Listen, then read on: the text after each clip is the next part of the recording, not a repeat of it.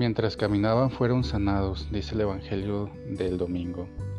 A diferencia de otros textos, cuando los diez leprosos se acercaron y pidieron purificación, Jesús les dijo, vayan y preséntense al sacerdote. Es decir, no hizo el milagro delante de ellos, sino que les pidió que se pusieran en camino. En el camino fueron sanados.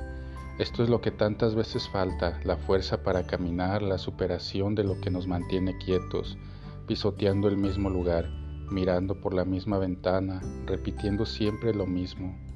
El ir de Jesús es la invitación fundamental a encontrar el aliento de nuestra inmersión en la dictadura de lo mismo. Los leprosos estaban entre los grupos más excluidos del tiempo de Jesús. El libro del Levítico decía que mientras dure la enfermedad, el leproso vivirá apartado, fuera de la comunidad.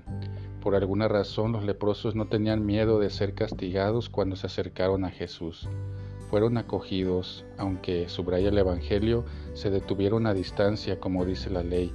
Al enviarlos al sacerdote, Jesús estaba rompiendo el umbral que separaba la pureza de la impureza. El sacerdote era el mayor signo de pureza y los leprosos el mayor signo de impureza. Ir al sacerdote básicamente significa decir cruzar el límite, abrir los caminos, romper la puerta. En Jesucristo ya no hay división entre lo puro y lo impuro, porque el amor no conoce esta separación. El amor no se articula por, categorías. Nuestra condición humana, nuestra limitación, nuestra samaria es el lugar del amor de Dios. Dios ama lo que somos y la mayor de todas las gracias es ser lo que eres, quitarte todas las máscaras y vivir en profunda comunión con, el Padre. Dios da el nombre al dolor de cada persona y nos invita a un camino de sanación. De los diez curados uno volvió a dar las gracias. Regresar a Dios no es una obligación, pero tiene sentido. Dios no será mejor con alguien porque sea más o menos agradecido. Tenemos que superar la idea de un Dios que devuelve lo que hago o devuelve el bien o el mal hecho.